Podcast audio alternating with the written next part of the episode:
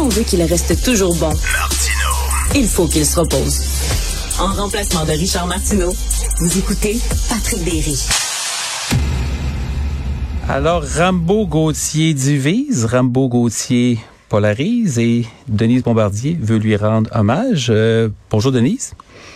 Bonjour, mais vous savez bien que j'aurais pu mettre euh, des, j'aurais pu mettre ça entre entre guillemets hommage, n'est-ce pas? Oui, absolument.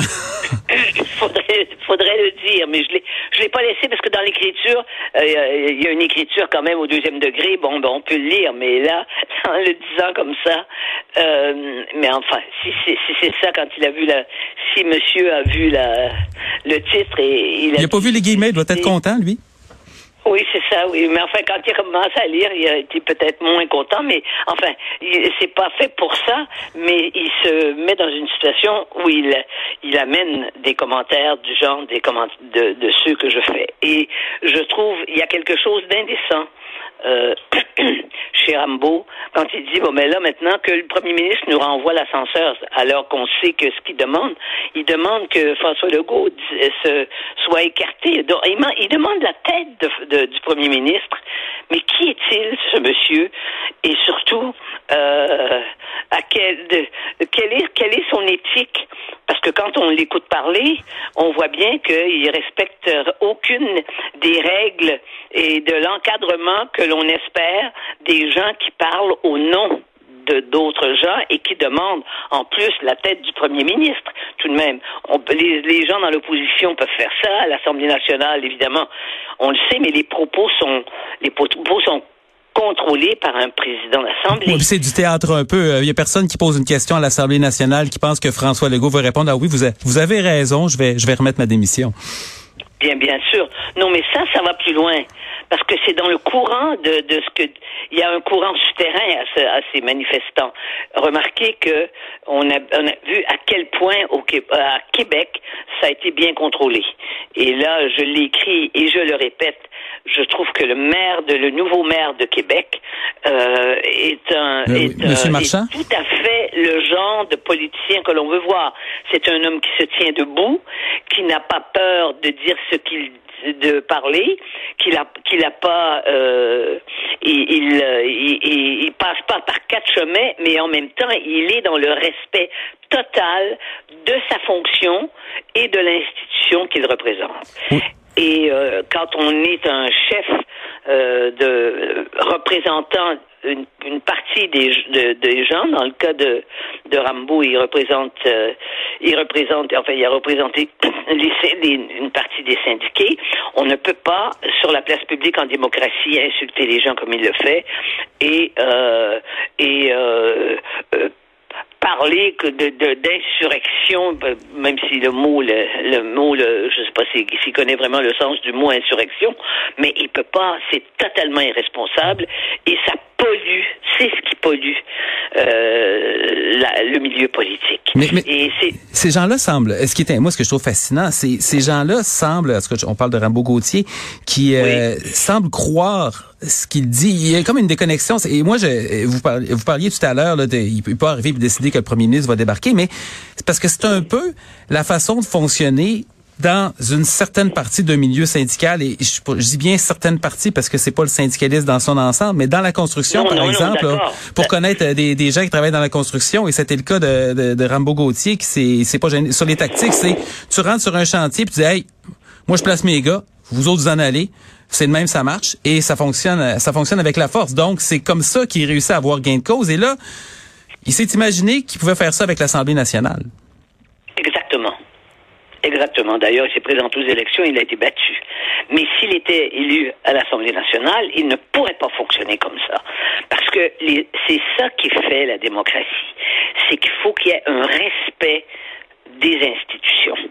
Et la personne ne passe pas devant l'institution. Il n'y a, il a pas un politicien ou une politicienne qui peut penser qu'elle est plus importante que la que la que la structure qui la contient. Et je dirais, au fond, qu'en démocratie, c'est ce qui fait que c'est plus agréable de vivre, plus agréable étant un euphémisme, de vivre en démocratie que de vivre en dictature.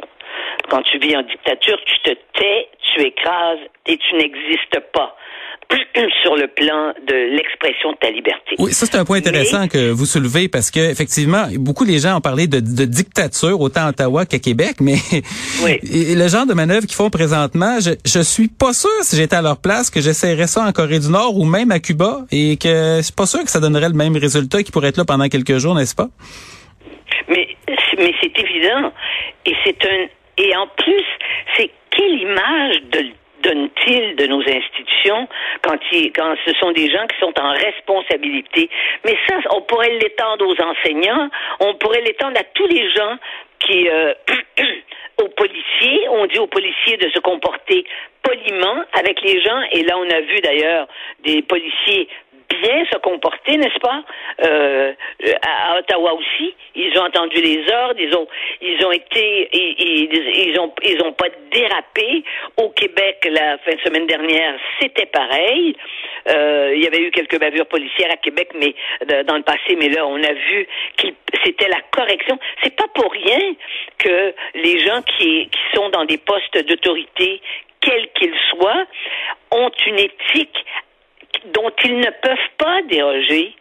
Hein? Un enseignant ne peut pas traiter ses élèves de merdeux, voyez-vous, je, je dis le mot, ne peut pas s'adresser comme ça à ses élèves parce que ses élèves non plus ne peuvent pas euh, s'adresser à lui. Et au fond, il y a quelque chose, là, depuis que la pandémie a commencé, on a vu le nombre de dérapages des gens à travers les médias sociaux ça va être une longue, longue, longue euh, marche pour que l'on retrouve dans la société, que l'on retrouve une qualité de nos rapports entre nous qui fait que son, on prend, il faut qu'il y ait du plaisir à vivre en société. On ne peut pas descendre dans la rue et arriver face à face avec des gens qui sont dans la haine. D'ailleurs, ce matin, le papier de Richard, c'est sur les menaces de mort et on en sait quelque chose euh, quand on fait notre métier. Euh, on ne peut pas euh, vivre comme ça.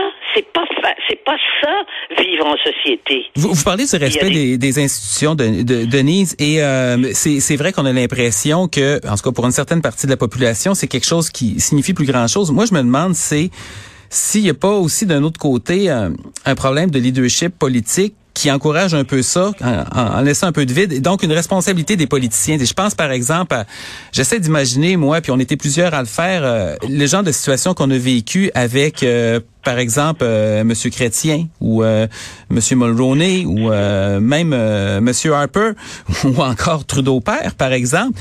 Et on a, on a l'impression qu'il y a une espèce de vide qui s'est créé et si les institutions, les policiers ne respectent pas les institutions eux-mêmes ne respectent pas leurs charges, ça va être difficile d'inspirer ce, respect-là, non?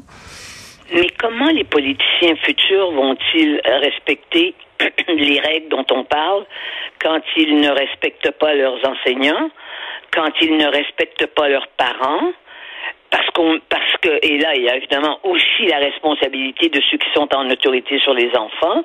On ne laisse pas les enfants parler à un adulte n'importe comment.